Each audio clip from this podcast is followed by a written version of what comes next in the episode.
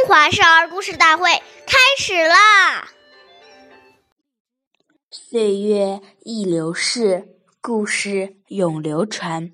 大家好，我是中华少儿故事大会讲述人张冰雨。我今天给大家讲的故事是《孔融让梨》第十五集。孔融是东汉时人，是历史上著名的文学家。他有六个兄弟。属他最小。据说他四岁时就懂得谦让。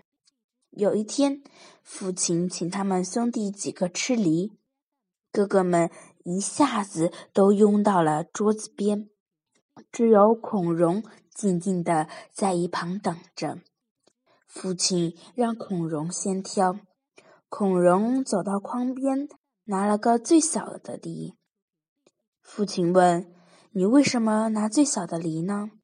孔融说：“大的应该给哥哥们吃，我最小，应该吃最小的。”父亲连连点头称赞。长大后，孔融仍然保持谦让的高尚品质，成了深受百姓爱戴的好官。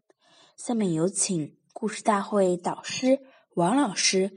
为我们解析这段小故事，掌声有请。好，听众朋友，大家好，我是王老师，我们来解读这篇故事。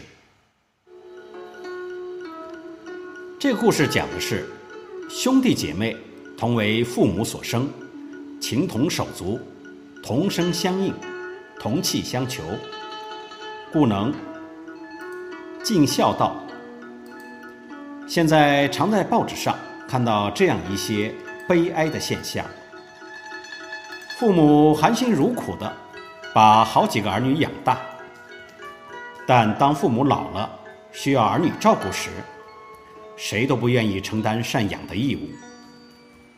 在父母过世后，儿女之间又为了互相争夺财产，告上了法庭，甚至兄弟姐妹变成了仇人。全把父母的教诲忘在脑后，这是大不孝。我们想想，父母在世时为我们操劳一生，走后在天之灵都无法得到安息，这是多么令父母操心、悲伤、蒙羞的事情啊！好，谢谢大家的收听，我们下期节目再见。我是王老师。